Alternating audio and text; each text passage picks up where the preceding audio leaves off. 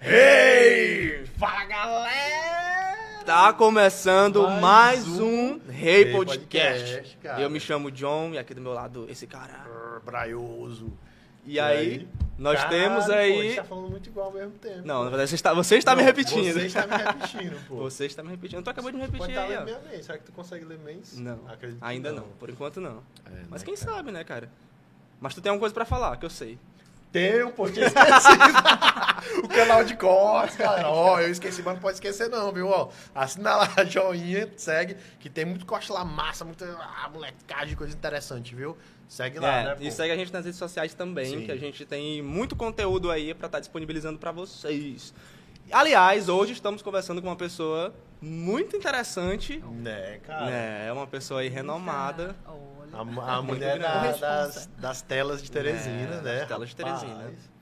Vanusa Coelho. Tudo bom? Coelho. Aí? Eita, gente, coisa boa, hein?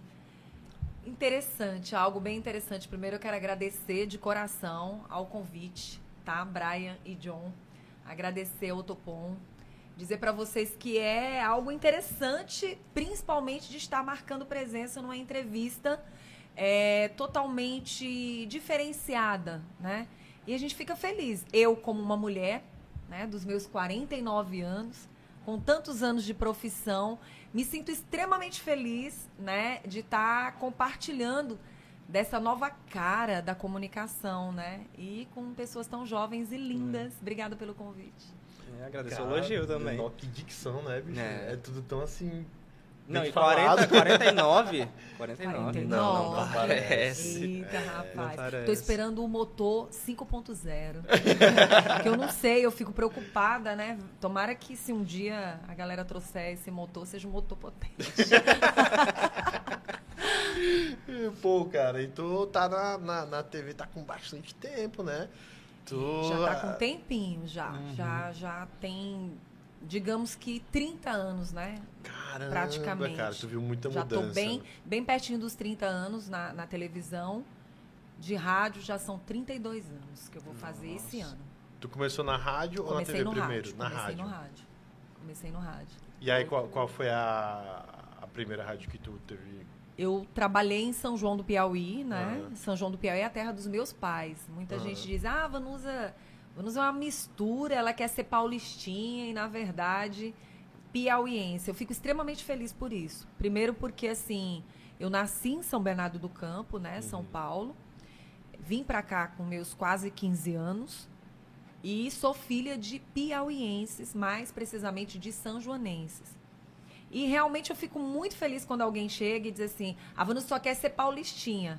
Porque eu nunca imaginei que eu fosse. Eu vim chorando pro Piauí, voltei para passear depois de muitos anos, né, para fazer para fazer parte da campanha da Marina.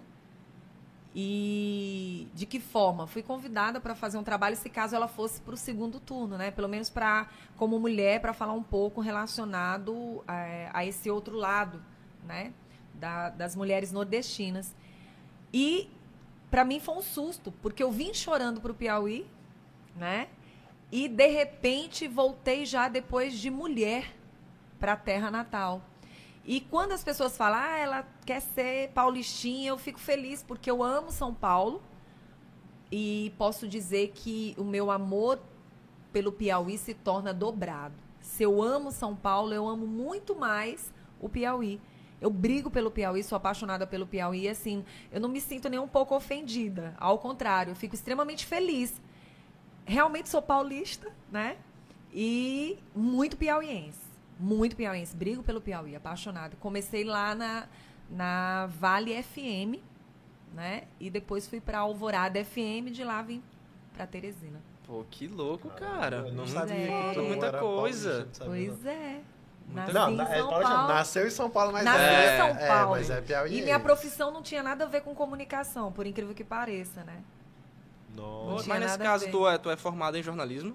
Eu sou formada em publicidade. Publicidade. Na verdade, a minha história é uma história assim até interessante, porque assim, eu comecei a trabalhar com 13 anos, tive minha carteira com 14 anos assinada no shopping Ibirapuera, em São Paulo, trabalhando como estoquista de uma loja de lingerie. Então não tinha nada a ver com a comunicação. Mas sempre fui aquela menina abençoada, né? Eu tinha muita vergonha de tirar foto, até hoje eu tenho, muita timidez de tirar foto, mas eu gostava de conversar, de falar. E eu era aquela menina que eu esperava papai e mamãe sair de casa para eu ficar falando sozinha pelos quatro cantos. E era aquela menina que em sala de aula, na hora de fazer uma leitura, desmaiava. Caramba. E aí, de repente, vim com 15, quase 15 anos para São João do Piauí, por causa, de, por causa do meu pai, mas mais precisamente da minha mãe, que se casou com meu pai, foi tentar a vida em São Paulo junto com meu pai. E era a única filha dos do, do São Joanenses que morava em São Paulo. Vovó muito doente na época. E ela disse: Eu vou, vou chegar a óbito, vou falecer, essa palavra certa. E a filha que eu tenho está em São Paulo. Eu queria tanto que ela viesse embora para o Piauí. E foi quando mamãe tomou a decisão: nós vamos embora para o Piauí. E foi um choque. Eu imagino. Porque eu não vim para Teresina, capital. Eu fui direto para São João do Piauí, né? Sul do estado do Piauí. E de repente você, que era uma menina que jogava vôlei, curtia muito esporte, era uma menina que trabalhava num shopping, aqui na época nem shopping existia, né? E aí você, de repente, deixar tudo para trás, na época, né? Para morar em São João do Piauí, uma terra pequenininha naquela época, né? Comparado ao, ao sul do Brasil. Para mim foi um choque. Então eu vim chorando, porque eu não queria. É aquela história, não importa o lugar que você mora, é o lugar que você ama. Você só passa a amar um outro lugar, um outro local a partir do momento que você passa a viver ali. Então, para mim, foi um choque. Mas, diante de uma pressão bem dada da minha tia, eu entendi que eu tinha que ficar em São João do Piauí. E aí foi que aconteceu o rádio para mim. Né? Foi um teste que me, me chamaram para fazer um teste. E o que me segurou na época foi esse teste. Trabalhar numa rádio, iniciar numa rádio e daí então se apaixonar. E essa foi a razão de eu não sofrer, porque mamãe dizia para as minhas tias: se a Vanusa não se acostumar aqui, a gente vai ter que voltar para São Paulo. E aí, depois de uma pressão bem dada da minha tia, né, eu tive que entender que ali seria o nosso novo mundo, né? E eu sou muito agradecida, de verdade, por ter conhecido esse mundo comunicação, esse mundo rádio, ao qual eu digo que eu não saí do rádio, eu, me, eu sempre me afasto um pouco do rádio. Mas, assim, eu só tenho a agradecer. Eu sou grata de verdade aos meus pais, à minha tia, ao Gil Bala, ao Cildo Carvalho, que foram as pessoas que fizeram teste comigo na época em São João do Piauí. Grata de verdade a Deus por ter ficado aqui no estado. Né? Porque se eu estou na comunicação é porque teve toda essa história. Ah, isso foi o que? Em que ano que tu começou na, na, na rádio? 1990. Em 90. 90, foi de 1990, 90 eu comecei. Então, assim, é, esse ano, né, praticamente, é, foi 90. Foi a época que eu comecei, é, digamos que eu vá fazer os 32 anos, né? Nossa, é muito tempo, cara. 32 anos, tu viu muita coisa acontecer aí, né? Muita, muita coisa, Nossa. passei por muita Hum. coisa também. Coisas assim, essa semana eu estava até conversando a respeito do que eu passei dentro da comunicação. Vocês não têm nem ideia, assim. É, em todos os sentidos, com fãs, com, com pessoas da comunicação, enfim. Eu teria tudo para parar, ou continuar, ou, enfim. Mas realmente eu percebi que era amor o que eu sentia pela comunicação de verdade. Alguns momentos eu me afastei, acabei voltando novamente, estou aí de volta depois de 10 anos, mas a gente ama o que faz. Porque comunicação você pode fazer dentro da sua casa. É, Num podcast, por exemplo. Né? Dá para as pessoas perceberem. E eu fico extremamente feliz porque a comunicação é algo que eu, eu sempre acreditei na comunicação. E o que eu tenho para dizer hoje relacionado à comunicação é que aqueles que não acreditavam hoje estão vivendo principalmente do rádio. Pessoas que eram só do jornalismo, hoje, depois de todo o mundo da televisão, estão ganhando dinheiro com rádio. Isso é Isso para mim é gratificante demais. Eu acho assim que o- maior bicho papão do ser humano é a língua. Melhor do que falar é você deixar na sua mente. O que você corre o risco de amanhã ou depois queimar a língua. É. Tem que ter muito cuidado. Profundo, velho. É porque a gente pode voltar É, com certeza. é, para um mundo que um dia a gente criticou. Sim. Então eu, eu tenho muito essa, essa preocupação, sabe? Principalmente dentro, dentro da comunicação. Eu tenho aprendido muito. É difícil. Conviver com gente não é fácil. É, É. com certeza. E Conviver a- com vaidade, né? Com É. ego. Principalmente com ego, né? Sim. Principalmente com Isso é ego, coisa eu bastante comum. no- Pelo menos assim, a a minha visão, um tanto quanto superficial, mas ainda assim a minha visão. Eu acho que existe isso de vaidade, de ego, principalmente nos veículos do Nordeste. Eu não É, sei o que é. acontece, cara. Acho que é pelo fato de ser muito restrito. Você sabe o que, que acontece, John? É porque, de verdade, a comunicação em si, ela cria um, um encanto, um conto de fadas. Né? E assim, eu, eu, eu tenho um, algo assim que, que me lembra um pouco a, a conversa da Ivete. Você, se, você chegar a ser uma Ivete é para poucos. A Ivete fala o que quer, doa quem doer, e ela tá aí sempre sendo ela. Eu acho que assim, o nosso meio de comunicação, meninos, é um meio para você que está aí ligado com a gente, que você ser você é para poucos. Porque primeiro assim, as pessoas criam um mundo que nem é você que está criando. As pessoas não imaginam que a Vanusa lava louça, que ela lava roupa, que ela anda, que ela cai no chão, que a casa tá bagunçada, que ela fala às vezes o que ela não deveria falar, que ela se chateia, que ela se zanga, que ela não tá afim hoje, amanhã vai estar tá afim. As pessoas elas costumam é, querer algo de você que é você quem planta. Eu acho que a vida inteira eu nessa comunicação eu tentei plantar o que uns amam, outros odeiam. E eu não costumo me preocupar muito, não, porque eu acho que a minha maior preocupação é valorizar a comunicação, mas principalmente o amor pelo ser humano.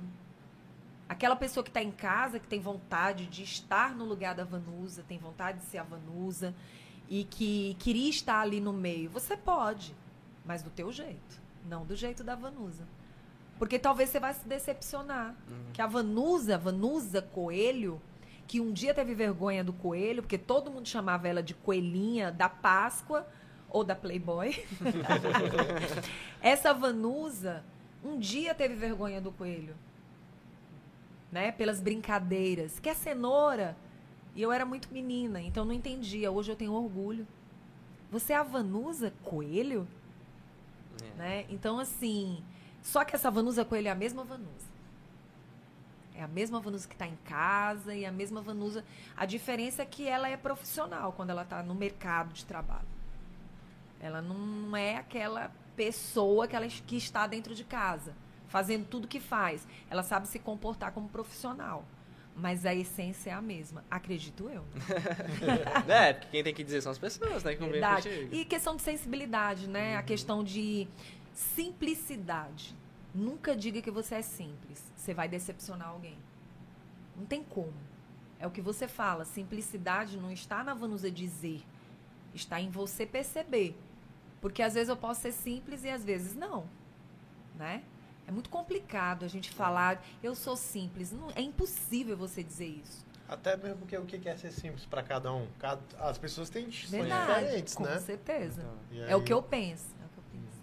É verdade, pô, cara, muito doido pensar nisso, né? Mas isso vai, é, de fato, foi responder a minha pergunta, que eu acho que de fato é. Acho que assim, a questão é que as pessoas dentro da comunicação, elas, é, eu concordo contigo que de fato elas caem nesse mundo mesmo, que é um conto de fadas, que não é elas que, que pintam isso, mas acho que é porque existe uma, de fato, assim, uma questão de, como é que eu posso dizer, de, tipo, você tá ali na câmera, você tá na frente da TV, as pessoas estão te assistindo, elas esperam que você seja da- de- seja exatamente aquilo que elas estão vendo. Aí, às vezes, na vida pessoal, a pessoa é o oposto disso. E isso acontece tanto positivamente quanto negativamente. Verdade. Né? Acho que tem gente na TV ali que na, na câmera, assim, ah, ligou. Aí na hora que desliga a câmera é outra pessoa, completamente uma pessoa mais retraída, mais fechada e tal. Acho que isso acontece, acho que faz parte, E né? a máscara cai. É, Pra todos. Porque assim, como conviver 32 anos dentro da profissão sendo você? É a única chance que você tem de estar dentro da comunicação. Ou você é o que você é, ou você é uma face. E a face, as máscaras caem. Não tem como você fingir 32 anos. Assim como não tem como você fingir uma vida inteira na comunicação. Eu acho que é caráter. Ou você tem um caráter ou você não tem. Porque aquela história das pessoas dizerem, estando na comunicação, ganhando dinheiro, ou estando com poder, ou estando com fama, as pessoas mudam. Realmente não mudam. O que acontece é que aquilo que você tem muita vontade, aquilo que você desejava, você coloca em foco. Você se revela. Eu penso isso da comunicação, que é mais ou menos isso. E realmente esse meio, ele é fascinante. Mas até que ponto ele é fascinante para você, né? Até que ponto ele é fascinante para você? Por exemplo, eu acredito que eu sou a Vanusa que entra no shopping, na festa da mais simples à mais chique, é considerada brega, de vez em quando chique, às vezes nenhuma das duas situações, vai para o camelô, compra no camelô, compra na sacoleira, a mesma coisa que muitos compram no shopping, que é vendido na sacoleira. Então, assim, eu acho que hoje nós temos um olhar, a maioria das pessoas, que eu queria demais que esse olhar tivesse acontecido há um tempo atrás. Hoje está todo mundo caindo na real, ou não. Né? Muita gente com vontade de ser algo, não podia, e agora está todo mundo dentro do mesmo quadrado. A diferença que eu costumo dizer é que hoje a tua dor provavelmente não seja a dor do outro, mas todo mundo vai passar por ela. De alguma forma. Mas tu acha que isso é consequência de que exatamente? É decorrência de que? Tu acha que é pela internet, pelo fato de ter aumentado a acessibilidade? Não, eu, eu acho assim que essa pandemia, que as pessoas não gostam de falar, ela ensinou algo que eu acho que veio do divino. Eu acho que a, essa pandemia, nós buscamos, o ser humano, a coisa está acontecendo, basta só você assistir milhares de séries que existem aí, que você vai ver que é tudo muito repetido, com a diferença de nomes e de mil e uma situações. Mas, de verdade, Deus está ensinando alguma coisa para a gente e a gente não está entendendo. Muitas pessoas estão melhoradas, mas muitas ficaram piores. Muita gente aprendeu e ganhou. Muita gente perdeu muito. E tem muita gente perdendo muito mais. Porque o ser humano, ele é, ele é muito cheio disso. Né? Hoje o que eu estou passando de dificuldade, amanhã provavelmente você vai passar. Ou não. Isso vai depender da situação de cada um, do momento de cada um, porque assim, todo mundo passa por alguma coisa em algum momento. Então, assim, quando é que você se toca? É quando a coisa acontece com você. Enquanto ela. E muitos vivem da situação e ainda não aprendem nada. Né? Então, assim, o ser humano é difícil. É. O ser humano é complicado. Então, acho que essa pandemia ensinou muita gente, por exemplo, que não mexia com artesanato, aprendeu a mexer, que era advogado, aprendeu a mexer com bolo. Quem nunca cozinhou na vida aprendeu a cozinhar, né? É, quem nunca foi limpar uma casa aprendeu a limpar. Então acho assim que esse momento tem ensinado muitas coisas. Tem muita gente crescendo, mas tem muita gente que está aprendendo a diminuir um pouquinho. Então, assim, isso para mim, o que me dói mais é perder pessoas, é ver muita gente sofrer, é eu sofrer perdendo amigos, a saudade, né? É ver que muita gente está sofrendo emocionalmente, mas de verdade, essa coisa do se reinventar, isso eu faço há 10 anos. Principalmente na comunicação. Na né? comunicação, Na comunicação tudo. é que é necessário. Há 10 anos eu vivi fora do ar. Sem estar. Me reinventando na comunicação. Enquanto todo mundo achava que eu não estava ganhando dinheiro com comunicação, aí foi o momento que eu me reinventei. Eu não precisei esperar a pandemia. Muitas pessoas diziam, ah, Vanusa é, trabalha no rádio, trabalha com publicidade, Vanusa trabalha na TV. Agora não está na TV, mas onde é que ela está? Me reinventando. A comunicação, eu, eu sempre acreditei o seguinte, que a comunicação de verdade é você se comunicar, não importa onde você esteja, fazendo sei lá o quê. Se você quiser, você faz. E você ganha dinheiro do mesmo jeito. A diferença é no ego e na vaidade. A vaidade e o ego estão todas presas ao outro e não a você. É a sua preocupação do que o outro vai falar, do que o outro vai pensar. Então, acho assim que dentro do meio, uma das coisas que a gente tem que fazer é se respeitar. E se respeitar necessariamente não é você abaixar para o fundo aparecer. É se respeitar. Ser profissional, né? Mas se respeitar. Eu respeito você e você me respeita. É saber que dentro do mercado tem espaço para todo mundo. Se eu tô aqui hoje e amanhã eu não vou estar, se preocupe não que eu vou me reinventar. Massa. Não. É mais ou menos isso. E isso que tu falou sobre, sobre a opinião dos outros, né? Cara, tem muita gente que sofre com isso, né? Pô, tipo, esse lance de deixar de fazer, de deixar de falar algo com medo, né? Do que alguma pessoa vai pensar ou falar, né? Isso é uma coisa que. Às vezes a pessoa deixa até de ser quem ela é, né? né? Acho que isso Ela é o se pior de de si todos. mesmo, na É. realidade, né? Por que, que a gente tem tantas pessoas depressivas hoje? Hum. Porque muitas pessoas viveram em função do que os outros pensam. E aí, para você tirar isso de dentro de você, que já está enraizado, é muito complicado, porque você não consegue nem ser você. Aí fica difícil, né? Fica muito complicado. Então, assim, Bruno, se tu não tem vergonha disso, não tem vergonha. Não, porque a vida inteira eu vivi o que eu tinha que viver. Eu, eu sempre me posicionei da seguinte forma: é, durante um bom tempo, ah, Vanus é brega. Ah, Vanus é brega. O que, que é brega pra você? Eu fazer o que eu gosto? Eu me comportar como eu quero? Eu não ir pras festas que de repente eu não acho interessante? Não bajular? Eu sou o tipo da pessoa que se eu gosto de você, você é meu amigo até o dia que você me mostra o contrário. Eu me posicionei muito em valorizar muito as pessoas e me decepcionar. Então, eu aprendi. Você é meu amigo até o dia que você me mostra o contrário. Te amo demais. Até o dia que der pra amar. No dia que não der, eu te respeito. E você me respeita e a gente segue. Pronto. Porque durante muito tempo eu elogiei muito as pessoas, eu valorizei muito as pessoas e eu quebrei muito a cara. E a coisa voltava pra mim. Mas você falou tão bem, você valorizou tanto. Aí eu falei, epá, tô trazendo uma responsabilidade pra mim que eu não posso. Eu só posso ter responsabilidade sobre mim. Isso até o dia que eu não tiver um problema de ma- mal de Alzheimer. Porque até nesse momento eu posso me dominar. Mas até isso acontecer, será que eu vou conseguir me dominar? Então, quem sou eu para poder acreditar tanto no outro? E a comunicação ela faz isso. Ela faz você quebrar a cara com as pessoas, ela faz você se decepcionar. Só tem uma coisa que eu não suporto dentro do meio: injustiça. Faça tudo, mas não seja injusto. Não banque a injustiça. Tu acha que o acho que é o jornalismo tem, tem disso? Desculpa te interromper, mas tu acha jornalismo, que o jornalismo... É, eu acho que a comunicação tem muito a disso. comunicação, como um todo, né? Assim, Eu acho que a comunicação tem muito disso. Eu acho que não é nem tanto o ser humano, mas é o sistema, a forma como se faz a coisa, né? E aí, assim, dentro da comunicação tem os bajuladores, tem os babões e tem os Maria vai com eles. Então, assim, tem gente que não se posiciona, não tem uma posição e não, não sabe defender o que é certo e o que é errado. Então, assim, é o problema do nosso meio. Quem tá dentro do meio, às vezes, quer defender o seu espaço. E aí, nem que seja para passar por cima de alguém. E eu sou meio contra isso, sabe? Se você não pode defender a injustiça que está sendo feita, cala tua boca. Fica na tua, porque hoje é meu dia, amanhã pode ser o seu.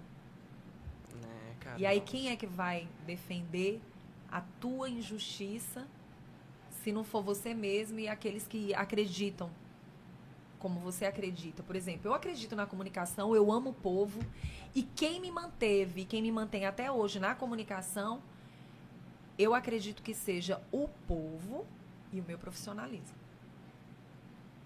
né? E ser o que eu sou. Porque é aquela história, né? A gente só tem o nome da gente. Eu vim de família humilde. Mas uma família humilde ensinando. Você tem que trabalhar para você conquistar o que você quer. Você não vai ter tudo na mão, não. Não passei fome. Não passei a dificuldade estando com os meus pais, mas eu sei que eles passaram. Para me dar o que eles me deram. E graças a Deus a educação que eu tive me fez chegar aonde eu cheguei. Então, assim, é disso que eu tenho orgulho. Sim, isso é muito Né? lindo, pô. Isso é, É o que eu tenho fabuloso. orgulho. E aí tô tentando levar um pouco dessa educação para os meus filhos, né? Com certeza deve estar levando. É, com certeza. Não é como, fácil, né? né? Não é, É. não é fácil. Cada um é Uhum. cada um, né? Cada um é cada um. Mas é E os teus filhos, eles têm essa afinidade já pela comunicação? Tu já incentiva isso? Pois é, engraçado, né? É, Bruninho, que não quer ser Bruninho, com 11 anos de idade. Renatinho, que topa de boa, com 22 anos. É o inverso, né? Bruninho, mãe, Bruninho não. Pô, mãe. Pô, mano, não sou mais. Não sou Bruninho, eu sou um adolescente, cara. Então, a nova geração, né? Mas assim. Na verdade, os meninos são tranquilos. Eu acho que eu ensinei o Renatinho e o Bruninho a, a ver a mãe deles dentro da comunicação de uma forma tão legal que eu sou aquele tipo de mãe.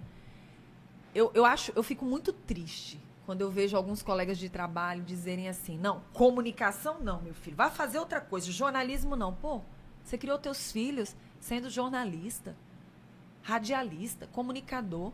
Para de desdenhar e diminuir a comunicação que você sustentou teus filhos. Faça o que você quiser. Quer ser médico? Quer ser publicitário? Quer ser jornalista? Quer ser radialista? Meu filho vai pagar o teu pão de cada dia. Porque se eu não estiver amanhã ou depois, você tem que se sustentar. Então, se é para ser o que quiser, seja. Mas assuma com amor e com carinho que você vai fazer. Então, eu digo assim, para os meus colegas de comunicação, pros comuni eu, não- eu digo que eu não sou jornalista, eu não sou publicitária, eu não sou radialista, eu sou comunicadora. Foi isso que eu aprendi nesses longos anos. Eu costumo dizer o seguinte: uma mulher que está separada, divorciada há 20 anos e cria os filhos, eu acho que a comunicação foi um presente de Deus na minha vida. Então, fico muito triste. Gostaria de dizer para os meus amigos: não façam isso com a comunicação, não faça isso com o jornalismo, não faça isso com a publicidade. Não, meu filho vai ter outra profissão. Essa profissão eu não quero para o meu filho. Que papo é esse? Você está até hoje na comunicação e está falando mal dela? É. Não tô entendendo isso. Acho que a pessoa não entendeu a responsabilidade que tem, né? Ou então não gosta do que faz. É. No fundo. Na verdade, eu acho que é isso. Pronto. Né? Então, Quem dizer gosta que é do que faz. essa foi a sacada. É. Então é onde a máscara cai. Uhum. Quando você olha pro teu filho, meu filho, não faça comunicação, por favor. Não entra na comunicação. Faça o que você quiser. A vida é tua. Seja o melhor profissional. Não importa onde seja, até vendendo espetinho no quarteirão. Que é uma profissão. E que você tem que ser um bom comunicador para você trazer gente para comer teu espetinho. Porque hoje todo mundo vende tudo. Hoje tem sanduíche em todo lugar, hoje tem espetinho em todo lugar, hoje tem quentinho em todo lugar. Então você tem que ser um bom comunicador. Gente, eu não entendo. Como é que você vende se você não sabe falar? Até, até consegue, meu amigo, mas tem que ter um babado forte. Tem que Nem saber que seja vender o peixe. gesticulando. Uhum. Mas a comunicação, ela flui de alguma forma. Nem que seja. Mas tem que existir a comunicação. Então, meus amigos, não fale mal da comunicação, você está vivendo dela. É, com certeza. Até porque qualquer base de qualquer coisa é comunicação, né, Sim. pô? Mas os meninos estão de boa, assim, não. Nunca O Renatinho, não, o Renatinho tá fazendo, termina esse ano a administração, percebi que ele é um empreendedor. Eu acredito que eu seja uma empreendedora da comunicação. Ó, Cada vez mais dentro, né? Tá fazendo, é, terminando a administração, já foi pra hambúrguer, já teve a marca dele de bonés e camisetas. Sei lá, meu filho é um orgulho. O pequeno é um charme, gente. Tá aí. Eu acho que meus dois filhos, eles estão indo pelo caminho certo. Eu quero meus filhos trabalhando, honrando o que a mãe a vida inteira honrou, que foi trabalhar para se sustentar. Cara, que massa, né? Nunca Sim. sentei no Nossa. sofazinho de ser um ninguém. Foi lutando, bem batalhando. Sim, sim, com certeza. né? Eu sou daquelas que não aponta o dedo pra mim, não. Mas tu, tu, tu tem uma personalidade muito forte, pô. Dá pra ver. Assim, Carismática, né? É, cara? bem carismático. carismático tu é. Pois é. Tô aí, né? Não até quando, mas tô, né? Ei, Tá, mas- aí, aí tu tá, foi fala. pra. Desculpa te interromper. Tá, tudo bem. Aí tu tava na rádio, quando foi que tu migrou pra TV? Que tu. Co- Como é que aconteceu esse processo Pois mesmo? não é, rapaz. Falo bastante, né? Mal de comunicador. Mas assim, comecei no rádio, na Vale do Piauí FM. É, Gil Paulo, né? Que eu sou muito grata às pessoas que passam pela minha vida e que me dão a oportunidade de fazer parte da minha raiz. Então, o Gil Bala e o Cildo Carvalho foram para São João do Piauí para fazer um teste. E esse teste aconteceu é, na Vale do Piauí FM. Lá as duas rádios eram políticas, né? E um dia o, o, o, o Gil Bala chegou em mim e disse: Olha, se você quiser estar no rádio, só te digo uma coisa: não vá para a política, tá? Vá, siga realmente a comunicação. Não fique nem para um lado nem para o outro. Seja comunicadora. Você tem futuro. Isso ele e o Cildo Carvalho na época. E, e eu segui a risca. Eu, eu namorava na época com uma pessoa que era da outra rádio, de outra família política. Fui trabalhar na rádio contrária. E depois foi que eu fui para a rádio do meu, do meu atual na época, né? E por incrível que pareça, quando eu fui para lá, terminou o namoro e continuei. Foi quando vim para Teresina. Meu irmão morava aqui, tinha vindo de, de São Paulo, trabalhava na Aços Vilares na época e foi transferido para cá. E aí eu falei, eu quero ir para Teresina. Eu achei que lá já não dava mais para mim. E aí eu vim fazer um teste nas minhas férias, comuniquei pro, pro diretor na época que eu queria aproveitar minhas férias para fazer um teste aqui em Teresina. E que eu estava saindo para fazer isso.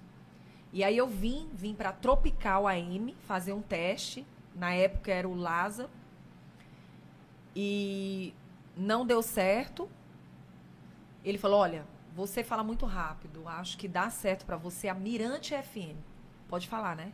Pode ser, tá Mirante FM. E voltei muito tristinha.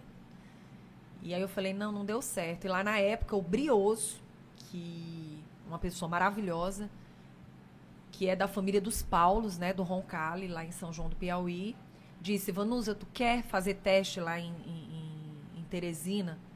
Eu converso com um grande empresário que hoje não está vivo, que é o seu Zé, Zé Silva, em memória, da Cidade Verde de ônibus.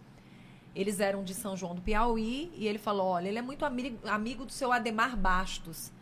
Se você quiser, eu posso tentar entrar em contato e te levar para fazer um teste lá nessa rádio. Eu falei, ah, eu quero, eu quero. Tinha acabado minhas férias, eu estava tristinha, todo mundo, ah, ela não conseguiu, não deu certo. Enfim, foi quando eu aceitei esse desafio. Vim fazer um teste na Mirante FM durante uma semana. Na verdade, conversei com o seu Ademar Bastos e ele pediu para falar um pouco e tudo. Ele falou: é, você fala rápido. Vamos, vamos fazer o seguinte: você passa uma semana aqui na Mirante FM, na época com a Mara, que era uma locutora da época, e a gente vê como é que você vai se adaptar.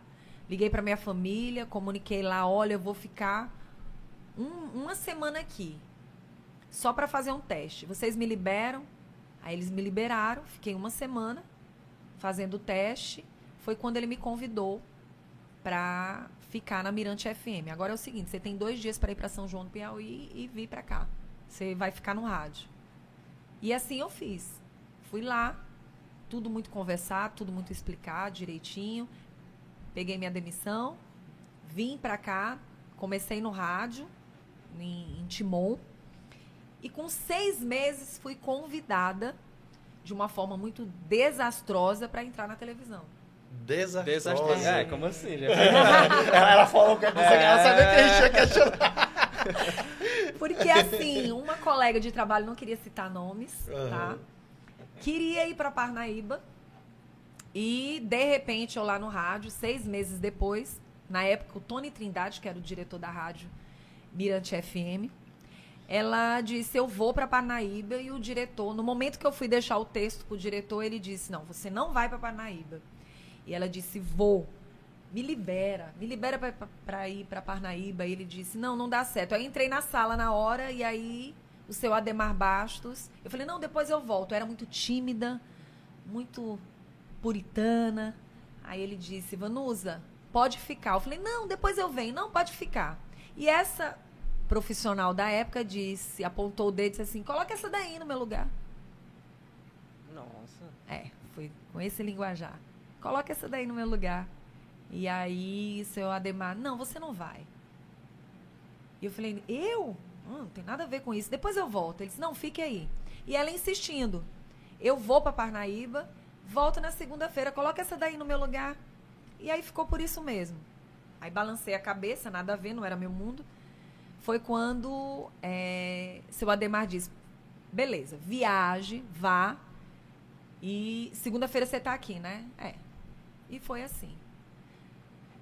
Quando eu saio, mostrei o texto e tudo, que eu vou pro rádio, ele manda me chamar novamente. Vanusa, amanhã eu quero você aqui cedo, para você fazer um teste.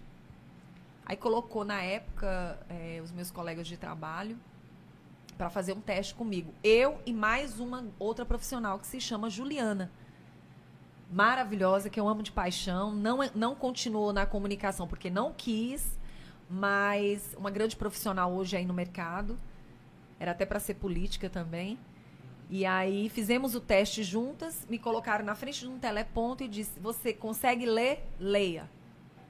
Eu falei: pam, pam, pam, pam, pam. Aí ela disse: Não, não dá para mim. E eu acabei é, passando por esse teste. Aí, seu Ademar, amanhã, como sem falta, quero você aqui. Você traga um, você usa um blazer que tiver aí, pentei o cabelo direitinho e tal. Vai ser sua estreia com o Tony Trindade. Eu, eu? Nunca. Vou nada. Nossa. Vai. Eu falei, não vou. Eu era bicho bruto, né? Ah. Não vou nada. Me deixa só no rádio mesmo. Não, você vai. Não, vou nada, vou nada. Vai. E assim foi comunicado. No dia seguinte, cheguei cedo, muito nervosa ainda. Todo mundo lá na expectativa e menos eu. E aí, enfim, pentei meu cabelo, dei aquela arrumada e fui para a sala. E lá o Tony já estava. Na época era o TJ meio-dia, com o Tony Trindade. E aí, quem estava no teleponto era meu amigo Sombra. Não sei se eu conto, se eu não conto. Ah, Acho que não vou contar. ah, deu a deixa, né? É, aí, tá só o meu amigo, ah, eu vou contar. Eu vou contar. Sabe por que, que eu vou contar, Sombra? Porque hoje você não pode mais ser demitido. Foram tantos anos depois. tá tranquilo. Tá tranquilo. Aí eu sentei na cadeira. Hoje, se o Ademar estiver vendo uma situação dessa, ele vai saber da verdade.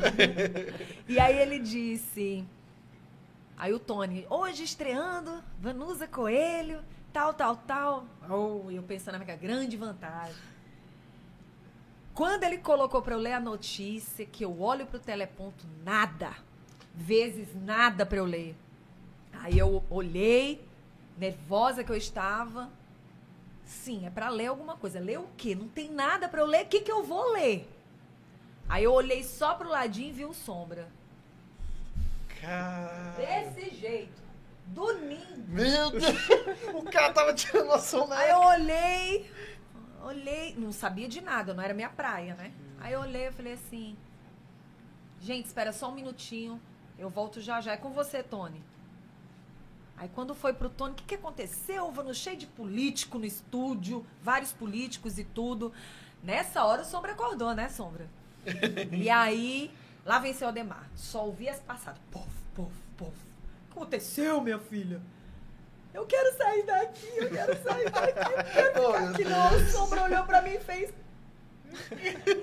Não, não me conta. entrega, não me entrega. Ele, o que foi que aconteceu? Eu não consegui ler, eu quero sair daqui me lembra até na época, não sei se o Sombra se lembra, ele dizendo, poxa, eu já sabia que tu era gente boa.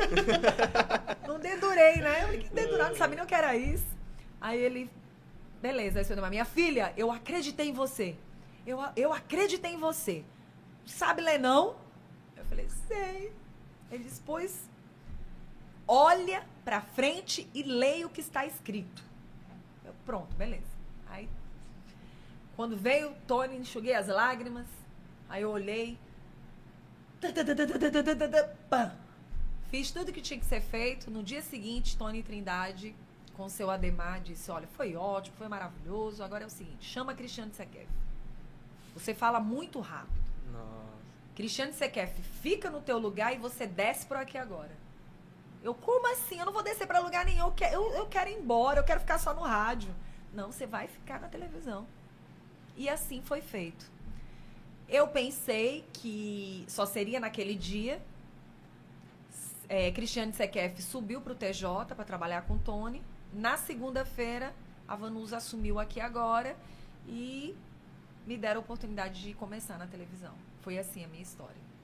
Aí eu fiquei três anos no Aqui Agora, trabalhando com grandes profissionais. Foi muito bom. Trabalhei com grandes profissionais, Li Cavalcante, tive o prazer de trabalhar com Mauro, em memória, não está mais hoje com a gente. E tive o prazer. Foram três profissionais que passaram comigo. Acredito que tenha sido na época o Li Cavalcante, foi o Mauro, teve um outro profissional que não estou me recordando agora. Foram profissionais que passaram comigo no Aqui Agora, encerrou Aqui Agora e eu continuei na TV. Através do Aqui Agora comecei a fazer propagandas para televisão. Tive o prazer de Porto Alegre, Esplanada. É, foi feito por mim na época. O bairro de vocês, o residencial de vocês existe com a garota propaganda. Respeite, Muitos né? anos depois. Então, assim. E assim começou a minha história na televisão. Me de- uma grande profissional do mercado me deu a oportunidade de estar no meio. Infelizmente, na época, ela teve que sair, né? É, foi um pedido e eu fiquei. Então, assim, é aquela história. Nunca devemos achar que quem está chegando não possa assumir o nosso lugar. É algo que eu digo que eu vou ficar até os meus últimos dias de vida dizendo, se Deus permitir. Nunca pense que quem está do outro lado não possa assumir seu lugar. Assume. E assume bem assumido, viu? Falou Cara, tudo, cara. que... É, falou tudo. Muito complicado. Nunca desdenhe ninguém, nunca pense que você é o tal. Eu, eu tenho uma frase que eu levo pra minha vida, que veio da Elvira Raulino. Quando eu assumi o Revista Meio Norte. Grandes apresentadoras na época não estavam trabalhando, poderiam ter assumido, eu era só uma radialista na época, não estava na televisão. Mas, e aí, num determinado chás desse que a Elvira fazia para as estrelas, ela olhou para mim e disse: Olha, você vai assumir o revista, mas nunca seja estrela, porque toda estrela cai. Profundo, cara. E isso eu levo para minha vida. Nunca quis ser, nunca desejei ser, e agora é que eu não quero mesmo. Porque você tem que descer. Você sempre vai ter que descer. Não tem como você chegar no topo e não descer, mas existe uma diferença. Como é que você quer chegar lá em cima? É sendo tal, o todo-poderoso? Ou você quer subir para ter que descer de boa? Porque tem duas descidas, tem a queda e tem aquela que os seus amigos te ajudam a descer. Porque você chega lá e aí você tem que se diminuir um pouquinho para depois tu voltar a crescer. É esse meu pensamento. Todo mundo um dia vai passar por algum momento difícil dentro da comunicação. Você vai chegar aqui e de repente alguém vai puxar teu tapete, alguém vai dizer que não dá mais, alguém vai te dizer muito obrigado, muito obrigada pelo seu serviço, pelos seus trabalhos, mas hoje não dá. Mas você vai ter que se reinventar. E aí é o momento que a gente tem que ter cuidado. Que eu não posso pisar no John, não posso pisar no Brian, não posso pisar no cinegrafista, não posso pisar no editor, eu não posso pisar no produtor, eu não posso pisar em ninguém, nem no próprio telespectador. Porque esse telespectador que viu a Vanusa há 20 anos atrás pode hoje estar fazendo comunicação e assumir o lugar dela. Então é, muito perigoso, sabe? Eu costumo dizer que a comunicação é isso. É uma roda gigante, onde todo mundo se encontra. Como é que você quer se encontrar com as pessoas? Bem ou mal? A pessoa olhando pra você e dizendo, Ei, valeu, hein? Aquelas dicas foram bem interessantes. Ou você quer passar dizendo, isso daí é uma pessoa do mal. Rapaz, pisou muito na bola comigo, me humilhou demais essa figurinha aí. Porque a vida é isso. Não adianta você dizer, ah, eu tenho conhecimento, eu tenho vivência, eu tenho, cheguei aqui com muita sabedoria. Para os jovens da comunicação, para você que quer entrar no meio, começa fazendo o bem hoje, agora, nesse segundo. Porque depois que você já tiver com uma certa idade para reconhecer os erros, é chato. Como diz meu filho, é paia. É não paia. dá, não dá, né não? Aham. Mas é mais ou menos isso. E aí eu tô até hoje na comunicação. Eu costumo dizer que eu acho que eu aconteci nesse meio por um acaso. Teve um propósito, não sei qual foi, mas se as pessoas seguirem pelo menos um pouquinho da vivência que eu tive nesse meio como exemplo, vão aprender mais a respeitar do que desrespeitar. porque eu acho que quem me sustenta no meio é o respeito.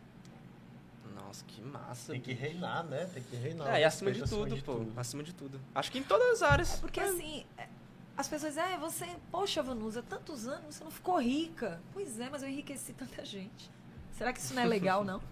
Pois é, as pessoas são muito egoístas. Cara, né? Esse pensamento, Poxa, cheio pô. de empresário rico aí, cheio de jornalista rico, cheio de produtor rico, cheio de tanta gente rico aí, passa, não diz nem bom dia nem boa tarde, rapaz. Ainda continua enriquecendo, hein? Tem muita gente ficando rico aí. Tem, tem. Cara, Tem. nossa. Só Rapaz, não entendo, eu não sou rica, não. Claro que eu sou. Tu não tá rico? Passou por mim, rapaz. Tá reclamando do quê? Não, mas sabe o que eu fiquei curioso a perguntar? Foi é, um momento que disse que ficou meio ociosa. né? Passou 10 anos aí. Porque eu como fui que- injustiçada. Hum, no- na área, assim. Fui. Fui injustiçada e tive que engolir a injustiça. Ah, isso é o pior. Por questão de respeito. Ao meio, às, pe- às pessoas, porque eu sabia que o mundo ia trazer uma volta. Não sabia quando, nem porquê. E que é, essa injustiça, ela tem um nome. Né? E que já passou pra mim. Nem tanto. Serve como aprendizado até hoje na minha vida essa injustiça me fez crescer, principalmente em querer ser mais do que eu sou. Firmeza de caráter, de não sou, não sou perfeita, hein, gente? Não existe perfeição. Tenho meus erros, tenho minhas falhas. É, acho que fui muito dura em alguns momentos, mas costumo dizer o seguinte: que não perdi o que eu tenho de maior dentro de mim, que é a minha identidade. Através da injustiça, eu adquiri problemas de saúde. Eu sofri bastante. Não digo perder. Eu acho que eu ganhei mais do que perdi. Mas de verdade, é, essa injustiça me fez passar 10 anos sem poder voltar. E tendo que ouvir muita gente dizer, por quê? Por que, que você deixou a gente? Por que, que você fez isso? Por que, que você fez aquilo? Eu perdi algumas oportunidades. Mas eu ganhei inúmeras outras. Principalmente a oportunidade de não depender dos outros. Porque, assim, durante muito tempo eu fiz muita coisa. Trabalhei muito. Enriqueci muita gente. Continuo dizendo. Uhum. E, e acho que não merecia. Não merecia injustiça. Mas, se era pra ser, beleza. A gente aprende muito, Uhum. né? Agora, tudo por quê? Porque não gostava de falar das pessoas. Não gostava de, de falar mal das pessoas, não gostava de criticar as pessoas, não gostava de entrar dentro de uma situação que não me cabia. Eu queria ser só profissional. Uhum. E não entenderam o recado. Né? Eu não, não defendia nem A, nem B, nem C. Eu só queria ser profissional. E isso eu pude mostrar. E isso foi muito legal.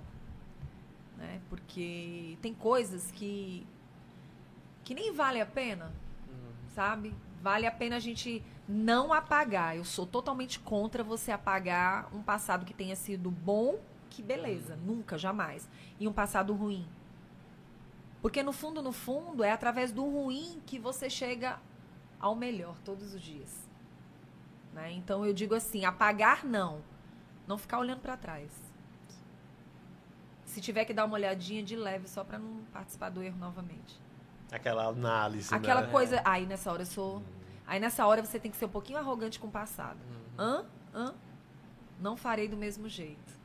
É. Mais ou menos isso. Então, assim, 10 anos de muita injustiça. Mas 10 anos de muito aprendizado e de muito ganho. Ganhei muito, muito, muito. Eu imagino. Nossa. Muito, de verdade. E assim, se eu perdi algo, foi material. E sinceramente falando, eu acho que não seria muito bom pra mim, não. Tá bom do jeito que eu tô hoje. Coisas materiais vêm e vão. É. né? De verdade. todo, Você adquire, pede. Aí quando eu lembro que a troca, gente né? só vai deixar, não vai levar nada. Pois é, É. rapaz. Aí eu prefiro deixar a minha história.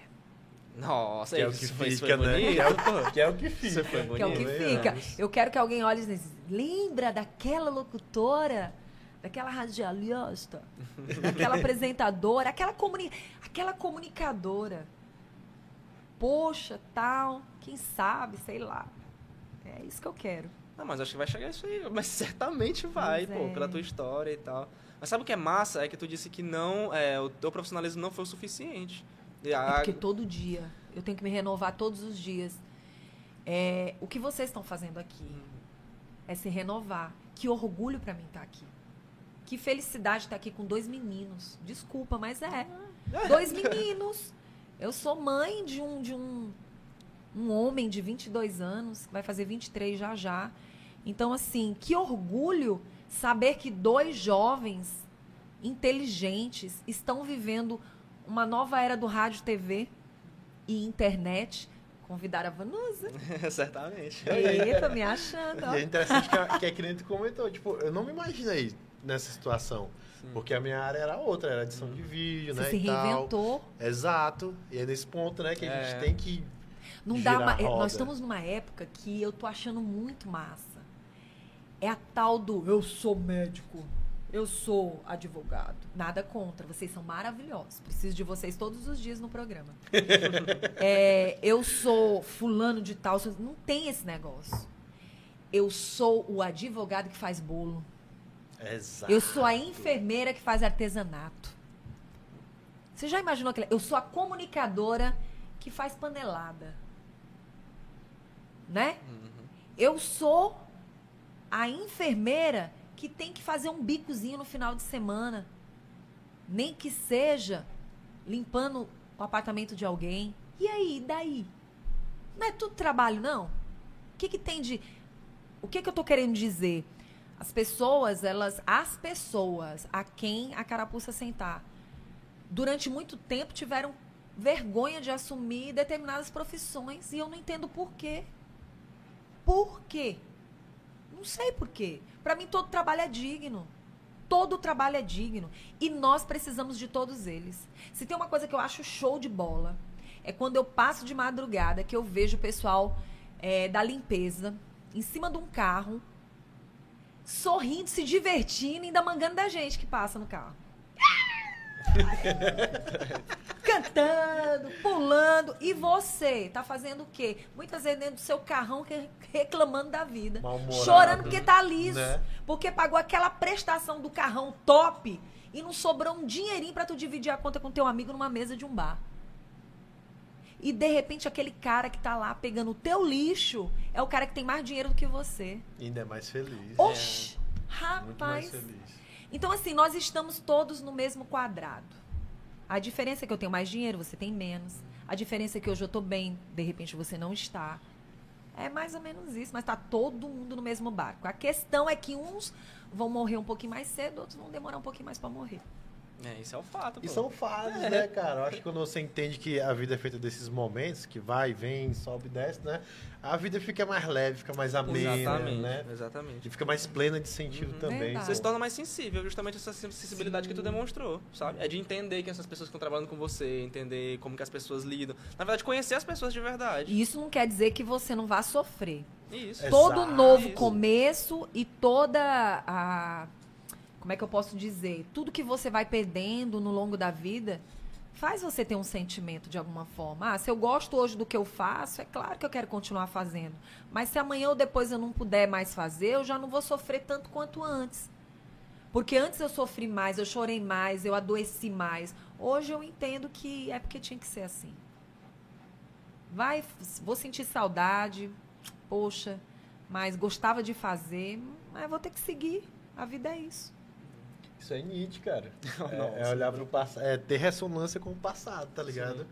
Sim. Isso é super importante, você olhar pro passado dessa cara, eu maneira. olho pra ti, Brian, aí eu fico pensando, cara.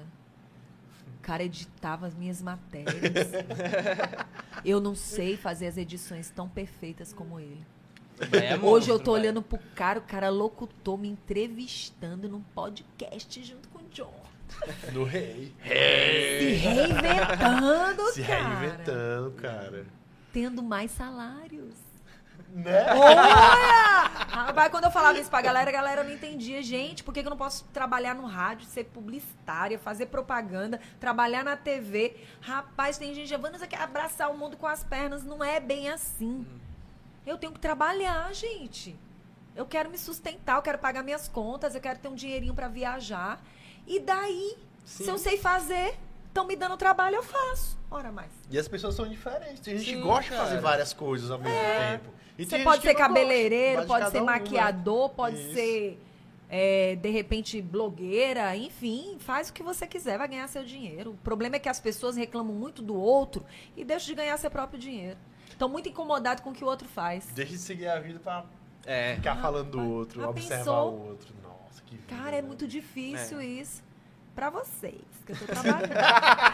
Não, pra gente aqui tá muito difícil. pra vocês. Não, pra todo mundo. Tá tudo muito difícil. É. E a gente tem que ralar mesmo, Tem. sabe? Eu tenho orgulho, eu peço todo dia pra Deus só duas coisas: saúde e coragem. Porque se eu não tiver saúde, vai me faltar coragem. E se eu não tiver coragem, eu vou ter medo de levantar pra trabalhar. O que, que eu adquiri nesse tempo todo? Uma tireoide. Não, não adquiri você, não. Você tá aí por engano. e, e alguns probleminhas a mais, né? Uma endometriose, que já já tá indo embora. Tá chegando a menopausa. E assim, pelo menos tem melhorado, né? Essas coisas que acontecem na vida da gente que vem do nosso emocional.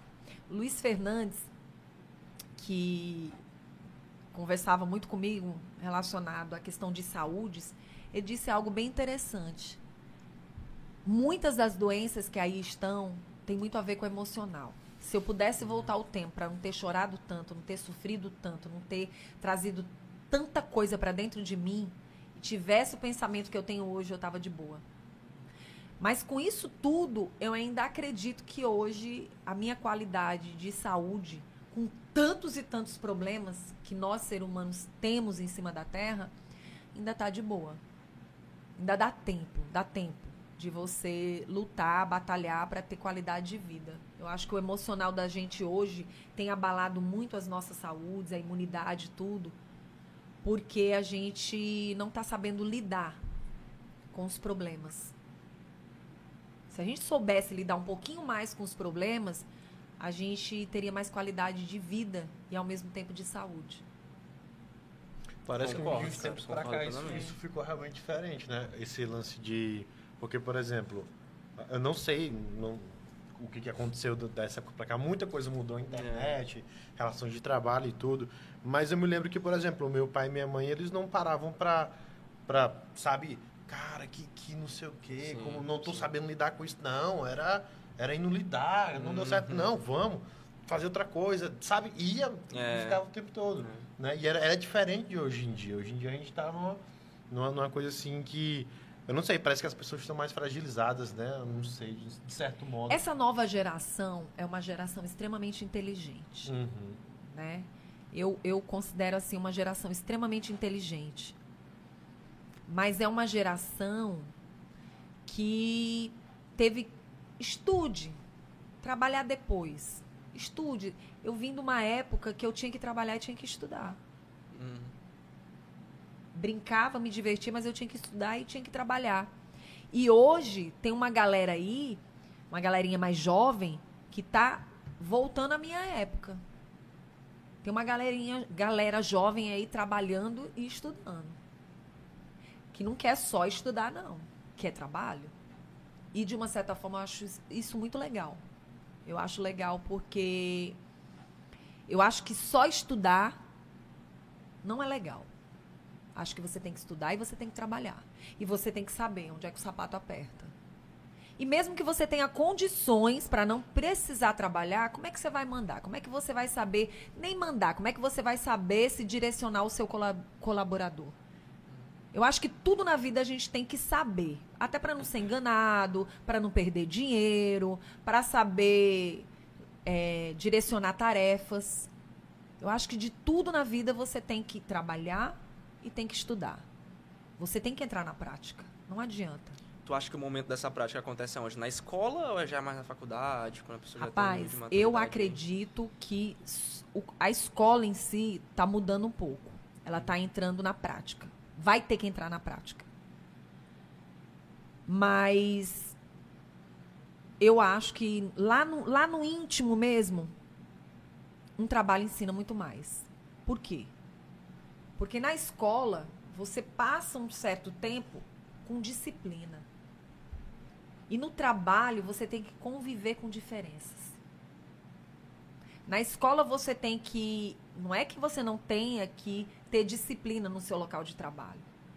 Mas no local de trabalho, você aprende mais a vivência sabe? Porque ali existem pessoas com vários comportamentos, com várias atitudes. Na escola, se o teu amiguinho fala alguma coisa para você, ah, professora. Aí chama o, o, pai, a mãe, e aí você, olha, não é para fazer isso na escola. Você não pode ter esse comportamento.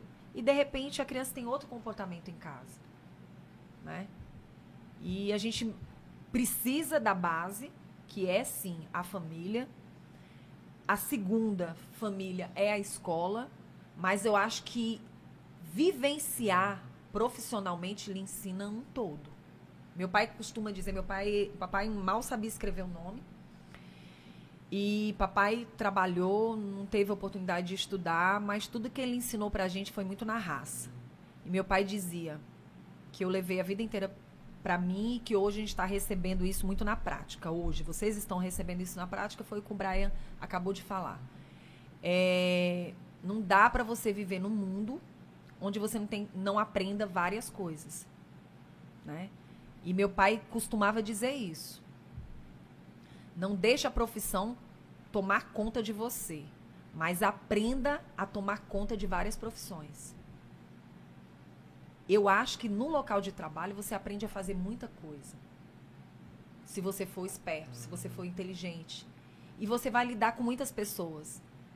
Então, assim, essa nova geração agora tá vivendo esse emocional doloroso porque a maioria ficou dentro de casa só, me desculpa, realidade, mais estudando e convivendo com os pais naquele mundo bolha não pode isso, meu filho não pode aquilo, não pode isso, não pode aquilo. E aí quando você vai para a prática, que você vai para o local de trabalho, é onde você quebra muito a cara. Porque você vai ter que conviver com diferenças. Lá no teu local de trabalho não vai ter ninguém para te defender não. Lá se você não fizer a coisa acontecer, você vai para a rua. E aí nem tudo isso você aprende dentro de uma escola, de uma faculdade. A prática é outra, na teoria não é bem assim não. Eu, eu comecei. Eu estava estudando e eu comecei a trabalhar no Carvalho. Eu era menor aprendiz. Uhum. E, cara, eu sempre quis, quis trabalhar para trabalhar, para ter meu, meu, dinheiro, etc. Uhum. E, nossa, bicho, foi uma experiência incrível. Porque foi quando, como tu comentou, foi quando eu tive contato uhum. com, de verdade. Com gente, com, com pessoas, pessoas, saber o valor das coisas, quanto, a dificuldade de pegar o ônibus para ir para o trabalho, uhum. ter que acordar mais cedo, é, o valor do, do arroz, de uma carne, do que eu queria comprar. Eu fiquei, caramba, pô. Sabe, parece que você. E vendo as dificuldades de outras pessoas, Isso. né? E vendo uhum. que você tentou a melhor vida e não sabe muitas vezes dar valor. Uhum. É verdade. Porque, a, a, a, como as pessoas dizem, né? a escola é uma é um preparatório. Só Sim. que não ensina sobre tudo. É como se fosse uma teoria. Verdade. E, a, e o trabalho é a prática. E tu conviver e tentar, né? É. Cara, é muito fato. massa, pô. Mais é ou menos bom. isso. Eu, eu, eu, posso até estar tá errada, mas é o meu pensamento. Foi, foi uhum. dessa forma que eu aprendi. Eu fui, eu fui para a faculdade, se eu quis, eu que paguei minha faculdade. Eu que paguei minha faculdade. Se eu não conseguia entrar numa estadual, numa federal, eu tive que ir para particular e eu tive que me garantir trabalhando e pagando. Eu tinha filho na época, eu tinha que estudar, eu tinha que trabalhar eu tive a oportunidade de estar no emprego e sair, e, e dentro do emprego descobrir a minha profissão. Por que, que eu fiz publicidade? Eu poderia ter feito jornalismo, uhum. eu poderia ter ficado só mesmo no curso técnico de rádio, eu poderia não ter feito publicidade. Mas tudo que eu queria era ser muito mais do que só apresentar um programa de televisão. Eu não queria nem estar dentro de uma agência, mas eu queria entender o que, que esse mundo fazia. Por quê? Porque, na verdade, eu queria ser apresentadora, mas se não desse para ser apresentadora, ia ser radialista. Se não desse para ser radialista, eu iria fazer comerciais. Se não desse, eu ia ser palestrante, enfim. Eu queria fazer algo dentro da comunicação num todo. E eu acho que a publicidade, a comunicação O marketing lhe ensina a entrar em todos os lugares. Principalmente quando você já tem uma experiência. Eu já vinha da experiência do rádio. Eu já vinha da experiência de ser apresentadora. Então eu queria mais dentro da comunicação e foi melhor fazer. Porque um dia eu tive alguém que olhou para mim e disse: se você não se formar em jornalismo, você nunca vai apresentar esse programa. Eu falei: como é que é? Nessa época eu fazia Globo Esporte e fazia Clube Comunidade. E eu queria mais. Eu queria ter a experiência de um jornalismo, de, de como seria apresentar um telejornal. E aí a pessoa olhou para mim e disse: me dá só uma oportunidade de eu apresentar um dia o jornal. No dia que você se formar em jornalismo, você vai ter essa experiência. Eu falei: pois é o seguinte, eu não vou me formar em jornalismo, vou me formar em comunicação e um dia eu não vou poder estar aqui. Porque no dia que aparecer a oportunidade de eu estar aqui, eu vou estar em outros lugares. E hoje realmente eu não posso, porque eu ganho dinheiro em vários lugares. E se eu tiver que ficar num padrão, eu não vou ganhar dinheiro. Porque eu só vou poder fazer aquilo. E eu não vou fazer só aquilo. Eu vou querer fazer mais, vou querer fazer meu comercialzinho, vou querer fazer minha palestrazinha, beleza, até que isso daí pode, mas vou querer fazer outros trabalhos que se eu fizer aquele telejornal, não me permite fazer outros trabalhos. Uhum. Então, assim, fiz tanta coisa tive a experiência de fazer tantas coisas. Talvez se eu tivesse nesse telejornal, nunca tinha chegado onde eu cheguei. Então, assim, tudo que a gente recebe, seja de um não, de uma falta de oportunidade, ou de algo que você recebe assim de supetão, se você souber agarrar e se você souber entender o que, que aquilo está querendo te dizer, você vai longe. Você consegue conquistar muita coisa. E o bom é que depois de tudo, alguém chegou e disse: parabéns. Você é uma grande né? profissional. Né? Então, assim, é muito legal. assim a, a, eu, eu acho que hoje, se fosse para fazer uma biografia, seria muito interessante. O problema é que talvez eu correria o risco de ser processado. ah, é. Então não vou fazer, deixa pra lá, porque eu não vou poder dar nomes. É. Então. Fazer o quê, né? Ah. Melhor ser amiga. Atualmente, no momento, está no, no Sistema Dia. É, eu estou trabalhando na O Dia TV. Me convidaram aí para um desafio, já estou há um ano lá. E uma TV que está engatinhando, né, ainda.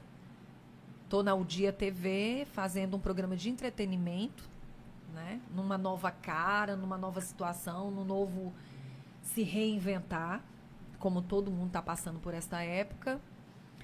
Estou é, afastada do rádio, que eu disse, eu costumo dizer que eu nunca saí do rádio, eu só me afastei. Qualquer nunca, momento nunca posso é voltar, adeus, né? posso voltar. e fazendo meus comerciais, prestando serviço para Timon. E estou aí fazendo vários trabalhos. Estava fazendo tribunal, né, sendo apresentadora num, num programa. E recentemente não estou mais, mas estou feliz demais porque foi uma experiência interessante também. Fazer um, um programete para o Tribunal de Justiça foi uma experiência legal. Então, acho assim que dentro da comunicação eu passei por tudo. Tudo que você possa imaginar, eu, eu acho que eu fiz nessa comunicação. Tu tem alguma área específica que tu gosta mais? Tipo, ah, entretenimento. Ah, entretenimento. É, inclusive, essas, é, há uns dias atrás, uma amiga disse, Vanusa, é, Teve uma pessoa que disse para mim que você só sabe fazer entretenimento, que você não sabe fazer jornal. Eu falei, pois é, mas a questão é essa. Talvez não saibam o que, que seja entretenimento. É tudo dentro de um programa só. Né? Eu fa você fala de esporte, você fala de moda, beleza, comportamento. Você fala com políticos. Né? Você fala de jornal, por que não? Você mexe com tudo. Né? Até com humor, dependendo da situação, humorismo a gente faz Sim. dentro do local. Então, acho assim que quem chega no entretenimento é capaz de fazer tudo. Tudo. A questão é: você está no entretenimento para ser profissional ou você está no entretenimento para ser uma palhacinha? Eu não sou. Não sou. Se eu tiver que falar sério, eu falo. Se eu tiver que jogar pesado, eu jogo. Se eu tiver que ter um comportamento engraçado, se for interessante para o momento, eu, eu tenho. Eu acho que entretenimento para mim é credibilidade. Como é que você quer fazer? Tem vários tipos de entretenimento. O que eu gosto é aprender e ensinar. Aprender e ensinar. Dentro do programa que eu faço hoje de televisão, eu aprendi desde a época do revista, é que eu tô ali para aprender e para ensinar. Porque quando eu levo um profissional da medicina, quando eu levo um político, quando eu levo é, alguém do esporte, quando eu levo alguém de moda, psicólogos, profissionais do meio, eu estou trazendo conhecimento para mim também. Né? Então, assim, eu tanto levo a informação como eu aprendo. Acho muito bom, maravilhoso. Com certeza. Aliás, isso que a gente está fazendo aqui também é entretenimento. Claro. Eu vou tomar uma caju. Então, Pode arrochar. Gente, ó, eu quero dizer para vocês que aqui nesse podcast você pode e consegue tudo. Inclusive uma cajuína. Eita, mês do, do dia do Piauí, hein? Chique. é, e ela tá gelada. Só aqui Tá no. Otopom. Só no Otopom com John e Brian. É isso Que aí. carisma, Que cara. carisma, pô. Que carisma. Vocês é que são top. Aí meu filho, mãe, como é que vai ser? Eu falei, ah, cara. Ele, mãe, seja a senhora mesmo. Ô, gente, não não. Que momento que eu deixei quê, de ser, menino? né? O que, que você quer que eu faça? Eu sou isso aqui. E que massa. Não, e a preocupação falta- dele também é É. interessante, velho. Olha isso aí, o que, que É. ele pensa. Ah. Seja você mesmo. Seja você mesmo. Eu falei, sim, deixei umas roupas pra lavar lá em casa. Não ia trazer, né? não pode. Aqui nós vamos falar de outros assuntos. E desse também, pô. Já tá falando. Eu tô começando a achar que esse podcast vai, vai trazer coisas inovadoras, hein? Não Naquele dia eles estão colocando uma máquina aqui de lavar, não, um tanque. Minha filha, bora aqui. Não, a gente quer. Pô, Tem que lavar o... Não, pode vir, lava bem Deixa bem ali no cantinho. Não, a gente conversou aqui com muita gente. O Sim. Tank, que foi o humorista que a gente conversou aqui, ele chegou aqui, eu trouxe sua roupa de samurai, ele olhou a espada ali. é, o pessoal vai vendo as coisas e vai bom. se sentindo à vontade, Oh, pô, gente, isso é bom. Eu deveria ter trazido uma caneca minha pra vocês. Poxa, Oh, mas aí, ó, fica o convite pra próxima. claro. Pois é, Aí, ó. porque aqui não... Né? A Exatamente. gente tá sempre chamando... Pensou que legal. Fazendo um convite na verdade, pro pessoal ouvir, né? Sim. Porque são momentos diferentes. Verdade. Porque geralmente, no primeiro momento, a pessoa fala sobre, né? Agora sim, eu quero contar uma história pra vocês. Ah, Essas histórias que eu contei aqui, que não, que são reais, eu nunca tinha contado em lugar nenhum. nossa, que Sério? legal. Não. Tu já tinha ido em algum podcast? Eu já tinha. Não. Eu já tinha contado para amigos a minha história Aham. na TV. Tinha contado a minha história é, dos acontecimentos, assim. Mas na televisão, eu nunca tinha contado. E agora nas redes sociais também não. E Ai. vai sem cortes. Sim, beleza, nossa, de boa. direto. Mas assim, a gente não pode mentir, né? A gente só pode camuflar algumas coisas. Porque você sabe, né? E como pode se não tiver na internet? Porque se tiver, nem dá pra camuflar também. É, A galera sabe de é. tudo, velho. Não, pesquisa. Vai lá, procura saber. De repente, um milhão de reais. Já pensa. Pensou? Quem foi a apresentadora? Quem foi a outra? Que disse que ela não faria o programa se ela não fizesse jornalismo. Não vai saber. Ou vai, não sei. Ou vai, Valendo talvez. um milhão de reais para a conta da Vanusa Coelho. claro. Pô, é tu, tem, assim- tu tem muito talento, velho. Assim, é, claro. Não, assim, acho que além da experiência, sabe? É o talento mesmo. Nessa Gente, não, mas é, é porque essa, eu acho que todo mundo tem uma história para contar, né? Eu acho que no fundo, no fundo, muitas pessoas não contam as suas histórias, talvez porque preferem se resguardar, não sei. Mas eu acho que, como diz Ivete Sangalo, eu sou o que sou, que me aguente.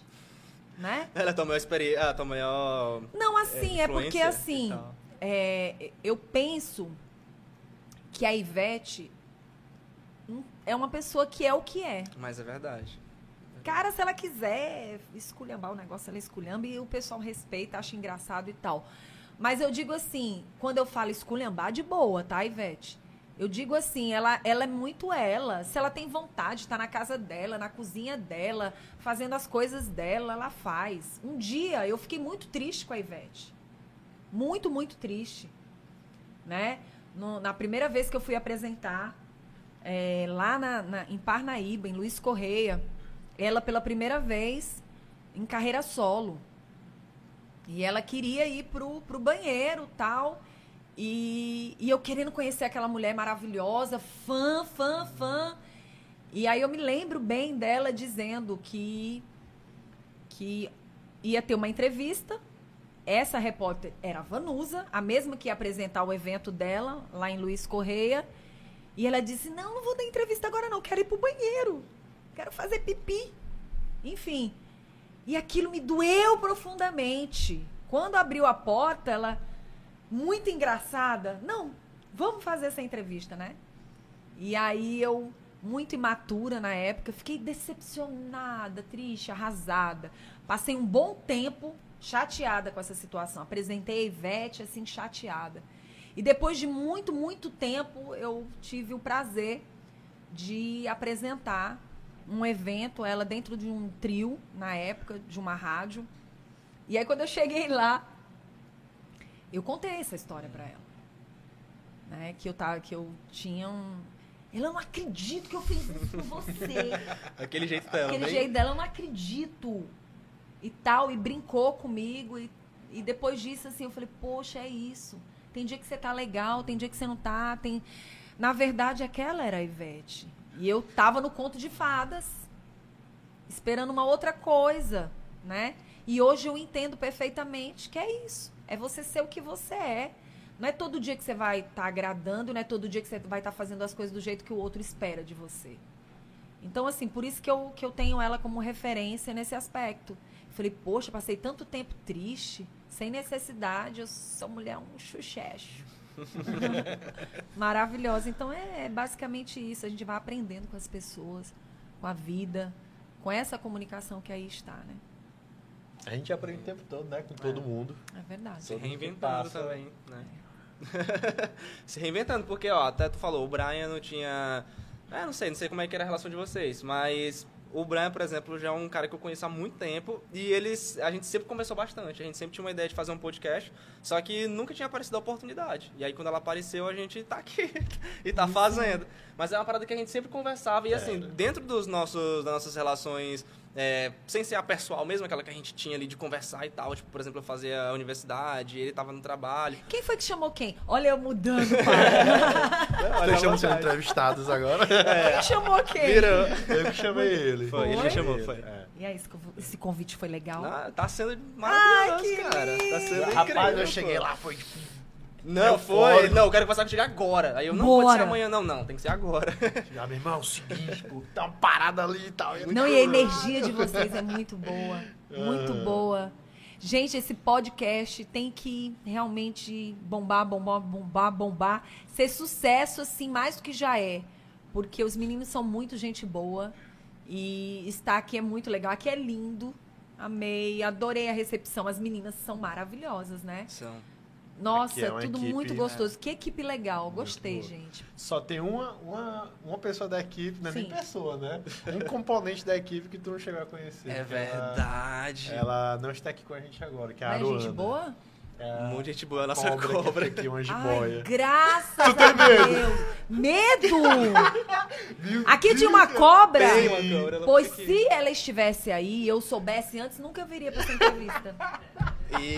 Deus olha, Deus sabe o que faz. É porque Deus queria eu aqui. E não Eu era pra ela estar aqui não, no momento. não era. Cara, Gente, eu tenho um problema cara, seríssimo foi- com cobra. Sério, velho? É, cobra. é. Meu Eu vou dizer por quê.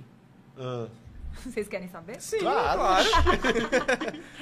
Gente, há 22 anos atrás, na TV Cidade Verde, eu comecei a apresentar o programa Luzes da Cidade.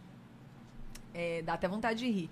Porque nessa época eu me lembro de um, de um colega de trabalho que hoje, ele gosta muito de mim, também não vou falar o nome. Ele fez um. Ele até colocou. Acho que no dia da estreia do Luzes da Cidade, as luzes da cidade estavam apagadas. Não entenderam nada, né? Não, eu entendi a. Entendi É, sacada, mais ou menos assim. Porque foi um programa na época que não deu certo com a Vanusa. Uhum. Mas a cobra estava lá. Mentira, cara. E eu vou explicar por quê. foi um programa muito interessante. Porque eu comecei a apresentar esse programa e eu fiquei grávida do Renato. Né? Na TV Cidade Verde, apresentando Luzes da Cidade. E por incrível que pareça, eu estava, eu acho que com seis meses, mais ou menos, o Renato lá. O meu produtor na época, Marcelo, rapaz, tu foi cruel. Marcelo, um circo na cidade. Marcelo leva a cobra pra dentro do estúdio. O que, que ele queria com essa cobra dentro do estúdio? Eu grávida. Ra- Oh, ei, olha lá, ei. Mas o caso é sério. Ele levou essa cobra pro estúdio. E eu não sabia que essa cobra iria pro estúdio. Foi um- uma, uma pauta de última hora. Aí a mulher chega lá, naquela época que podia ter cobra, leão, né, no circo. Ela tá lá toda dançando e tal. Quando eu olho a cobra, não, não. E eu fiquei, não, gente, cobra não, cobra não. Eu com a barriga grande, eu, não, não, não. E o Marcelo, o que foi? O que foi? Uma cobra gigante, gigante, gigante. E eu fiquei muito nervosa. E ela fez um estrago no estúdio nesse dia, né? Que ela defecou no estúdio. E fede, meu amigo. Cara! Não, e é terrível. É Se terrível. fosse só fedor, mas até a cena é horrível. Ninguém nunca deve ter visto uma cobra. Alguém aí da produção viu uma cobra defecar? Eu vi e grávida. Cara, quando eu olhei, vamos pro intervalo.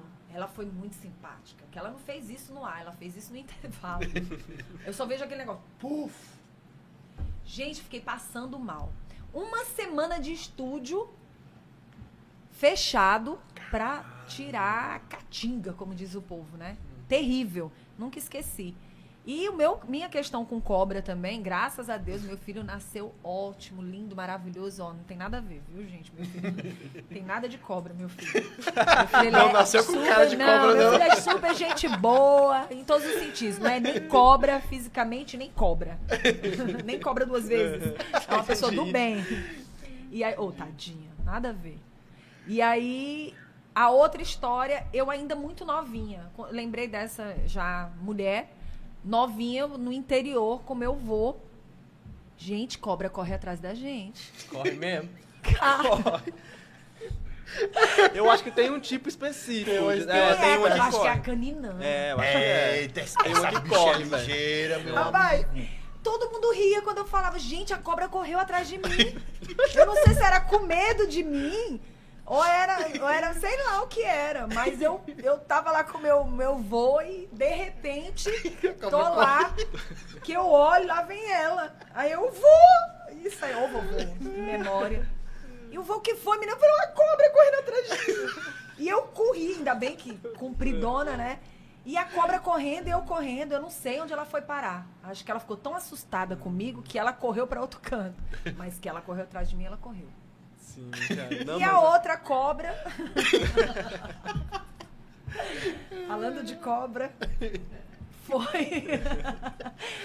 foi lá na, na descida. Não, não cheguei a ver, só soube. Da minha amiga Marli, gestante, recém-parida, como diz o povo. É, soube que tinha uma cobra preta em cima do, do, do telhado esperando, né? E mataram essa cobra preta e eu fiquei durante muito tempo com medo lá na TV Timon, na época da Mirante FM, com medo de descer esse morro, porque eu lembrava da cobra que correu atrás de mim. E eu achava que essa cobra preta ia fazer a mesma coisa, mas na verdade não. Ela mama o peito da mãe parida e coloca o rabo na boca da criança. A criança pensa que está mamando e na verdade ela costuma aparecer, segundo as informações, à noite para